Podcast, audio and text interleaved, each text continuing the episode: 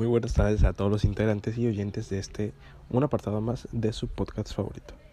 Hoy vamos a hablar una propuesta estratégica para facilitar los quehaceres del equipo de trabajo.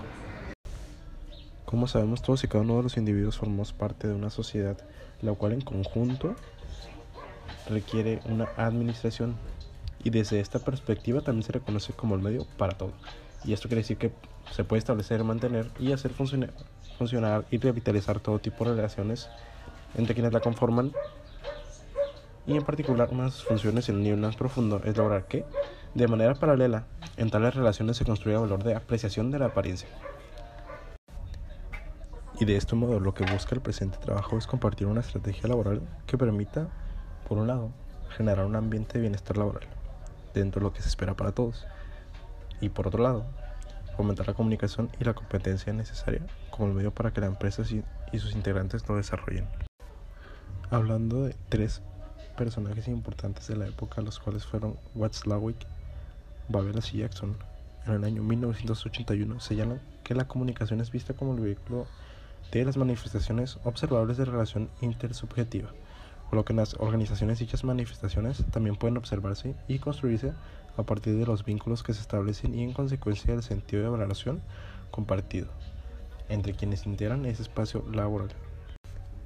Se afirma un estudio hecho por Canseco en 2013 que dice que la comunicación es la piedra angular sobre la que tiene que descansar la relación humana. En toda relación interpersonal ocurre cuando las personas entran en contacto con otra y de alguna manera manifiestan ante esta visión del mundo. Más tarde, a través del intercambio de ideas y afecto, construyen un diálogo.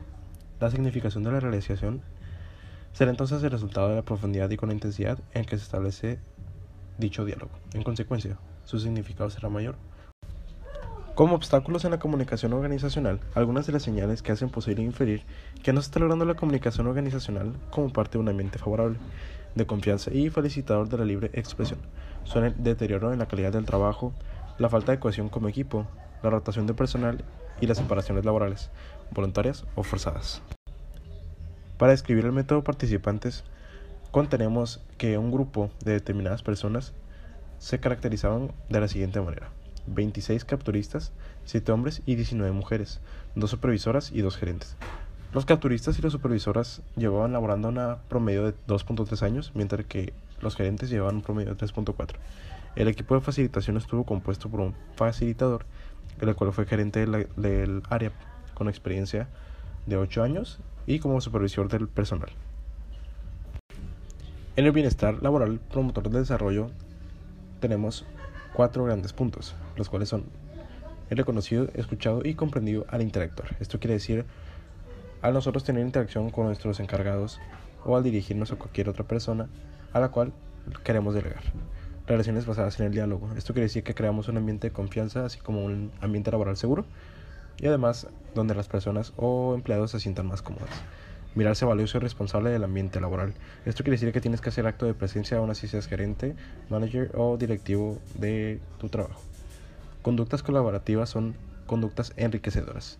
Esto quiere decir que como todo ser humano pues tenemos un cierto tipo de valor como lo es la igualdad, la empatía, y así es como tenemos un ambiente sano y saludable para todos los colaboradores.